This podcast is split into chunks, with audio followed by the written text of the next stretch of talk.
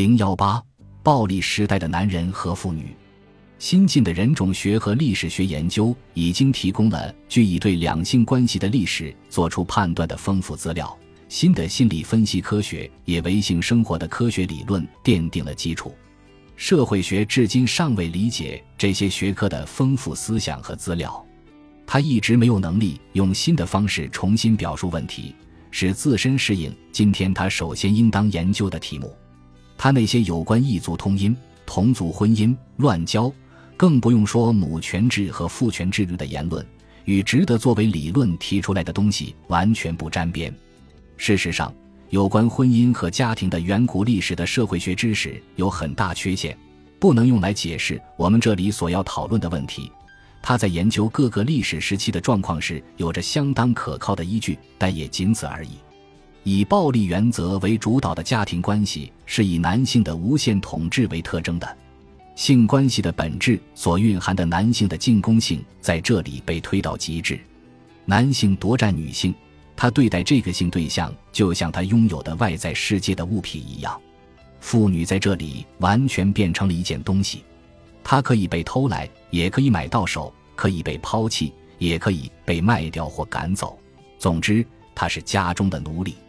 终其一生，男人是她的主宰。男人死后，他同他的其他物品随葬。各民族古老的法律史料几乎无一例外地表明，这曾经是一种合法的状态。历史学家们，特别是在涉及本民族的历史时，通常总是试图淡化这种历史状况的描述留在现代人脑海中的痛苦印象。他们指出，实际情况要比法律文书温和得多。法律的严酷并没有使家庭关系变得暗无天日。此外，对于那些跟他们的学说不太合拍的题目，他们唯恐避之不及，说上几句古代道德如何严肃、家庭关系如何纯洁之类的话了事。但是，他们的民族主义观点和厚古薄今的倾向诱使这些辩解的动机是不正常的。古代法律和法律著作中表达的关于男女关系的观念，并不是天真梦想家的理论虚构，它是生活的直接写照。准确反映着当时的男人和女人关于家庭和性关系的观念。一位处在丈夫的夫权之下或受到不足看管的罗马妇女，或一个毕生臣服于黑鬼的古代日耳曼妇女，认为这种关系是非常自然和正当的。他们内心并不想反抗或试图挣脱枷锁。这并没有证明在法律和习俗之间有巨大的差别，它只是表明了这种制度适合当时女性的情感。对此，我们不必感到惊讶。一个时代占主导地位的法律和道德观，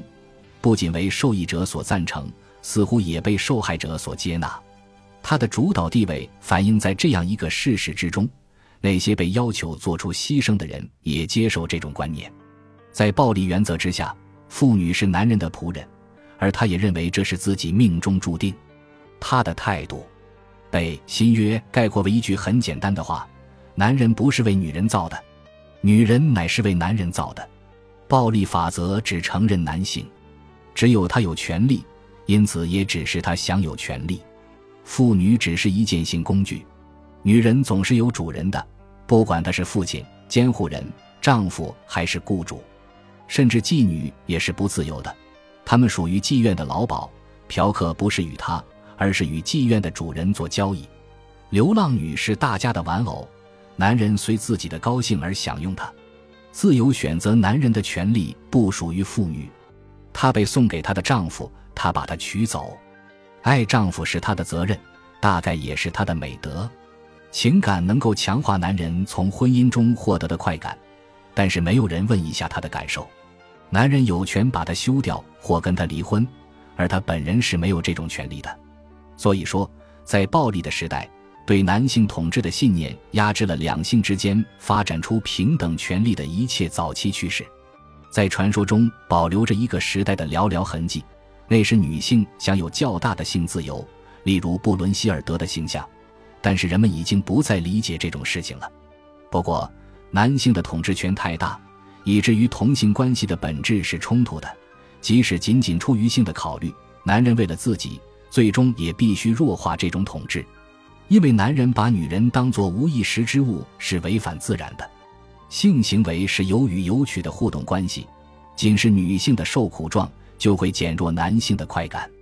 为使自己满意，他必须唤起女性的回应。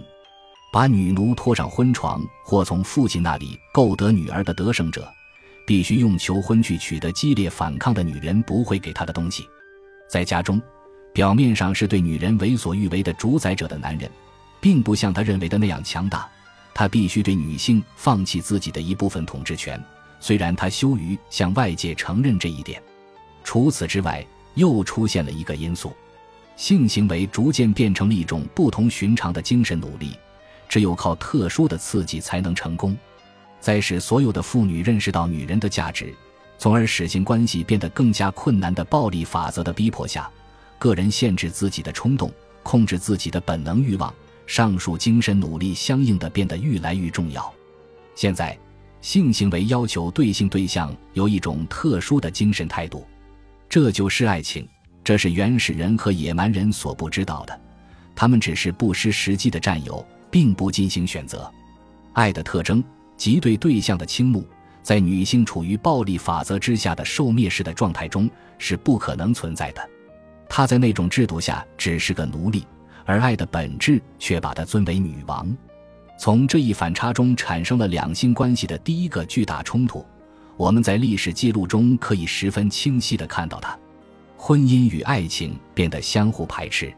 这种对立的表现形式各异。但实质始终如一，爱情进入了男人和女人的情感与思想，日益成为精神生活的中心，赋予人生以内涵和魅力。但最初，它同婚姻和夫妇关系毫不相干，这必然导致严重的冲突及骑士时代的史诗和抒情诗向我们展示的冲突。我们对这些冲突耳熟能详，因为他们已被镌刻在不朽的艺术作品之中。因为他们仍然被后人被从至今残存的原始状况中汲取主题的艺术所描绘，但是我们当代人不能理解这种冲突的实质，我们不明白什么东西妨碍了各方都满意的解决办法，为什么有情人天各一方，却要跟自己不爱的人捆在一起，两情相悦，男女唯愿长相厮守。照我们的看法，这一切应该是非常简单的，在我们今天。描述此情此景的诗作，无论如何会让汉斯和格丽特投入对方的怀抱。这样的结局无疑是为了取悦于小说的读者，但它并非悲剧冲突的产物。